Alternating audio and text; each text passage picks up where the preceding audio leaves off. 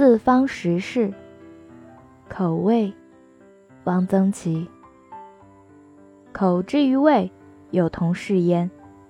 好吃的东西大家都爱吃。宴会上有烹大虾的，得是极新鲜的，大都剩不下。但是也不尽然。羊肉是很好吃的，羊大为美。中国人吃羊肉的历史。大概和这个民族的历史同样久远。中国羊肉的吃法很多，不能列举。我以为最好吃的是手把羊肉。维吾尔、哈萨克都有手把羊肉，但似以内蒙为最好。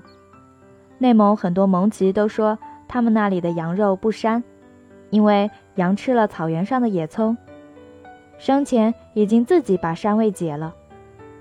我以为不膻固好，膻亦无妨。我曾在达茂旗吃过羊被子，即白煮全羊，整只羊放在锅里，只煮了四十五分钟。为了照顾远来的汉人客人，多煮了十五分钟。他们自己吃只煮半小时。个人用刀割取自己中意的部位，蘸一点佐料吃。原来只备一碗盐水，近年。有了较多的佐料，羊肉带生，一刀切下去会汪出一点血，但是鲜嫩无比。内蒙人说，羊肉越煮越老，半熟的才易消化，也能多吃。我几次到内蒙吃羊肉，吃得非常过瘾。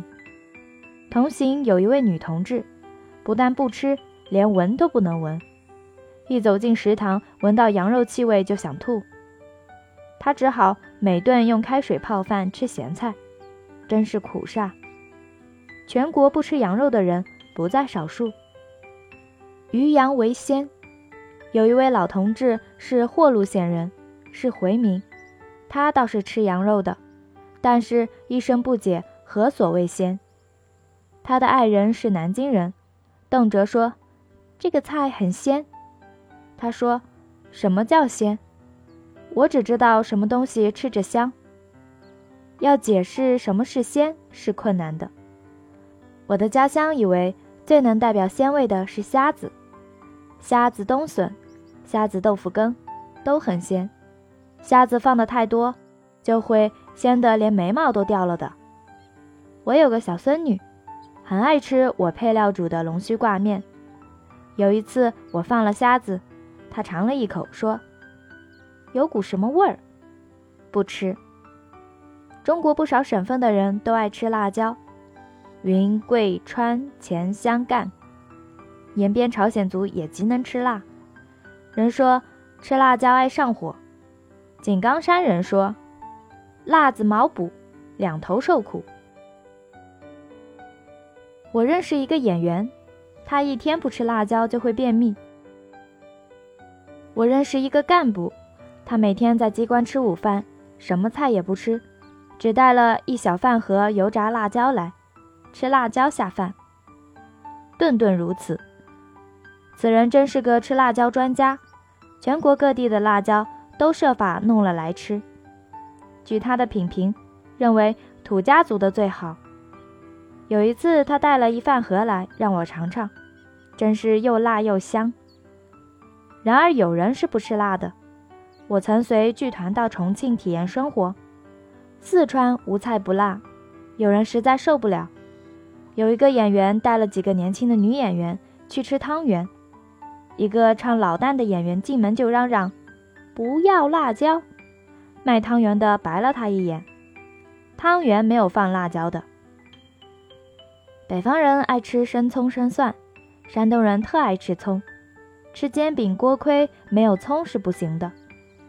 有一个笑话：婆媳吵嘴，儿媳妇跳了井，儿子回来，婆婆说：“可了不得啦，你媳妇儿跳井啦。”儿子说：“不咋，拿了一根葱在井口逛了一下，媳妇儿就上来了。”山东大葱的确很好吃，葱白长枝半尺，是甜的。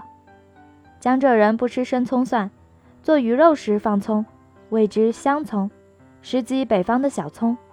几根小葱挽成一个疙瘩，叫做葱结。他们把大葱叫做胡葱，即做菜时也不大用。有一个著名女演员不吃葱，她和大家一同去体验生活，菜都得给她单做。文化大革命斗她的时候，这成了一条罪状。北方人吃炸酱面必须有几瓣蒜。在长影拍片时，有一天我起晚了，早饭已经开过，我到厨房里和几位炊事员一块吃。那天吃的是炸油饼，他们吃油饼就蒜，我说吃油饼哪有就蒜的？一个河南籍的炊事员说：“嘿，你试试。”果然，另一个味儿。我前几年回家乡，接连吃了几天鸡鸭鱼虾，吃腻了。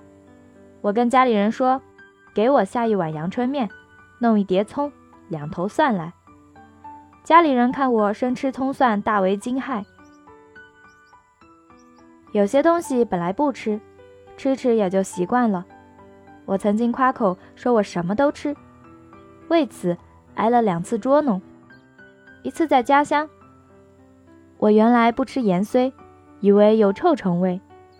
一次，我家所开的中药铺请我去吃面，那天是药王生日，铺中管事弄了一大碗凉拌盐荽，说：“你不是什么都吃吗？”我一咬牙吃了，从此我就吃盐荽了。后来北地每吃涮羊肉，调料里总要撒上大量盐荽。一次在昆明。苦瓜我原来也是不吃的，没有吃过。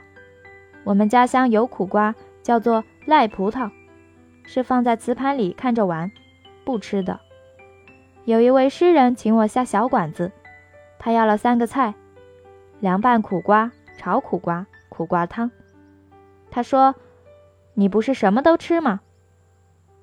从此我就吃苦瓜了。北京人原来是不吃苦瓜的。近年也学会吃了，不过他们用凉水连拔三次，基本上不苦了。那还有什么意思呢？有些东西自己尽可不吃，但不要反对旁人吃。不要以为自己不吃的东西，谁吃就是岂有此理。比如广东人吃蛇，吃龙虱；傣族人爱吃苦肠，即牛肠里没有完全消化的粪汁，蘸肉吃。这在广东人、傣族人是没有什么奇怪的，他们爱吃，你管得着吗？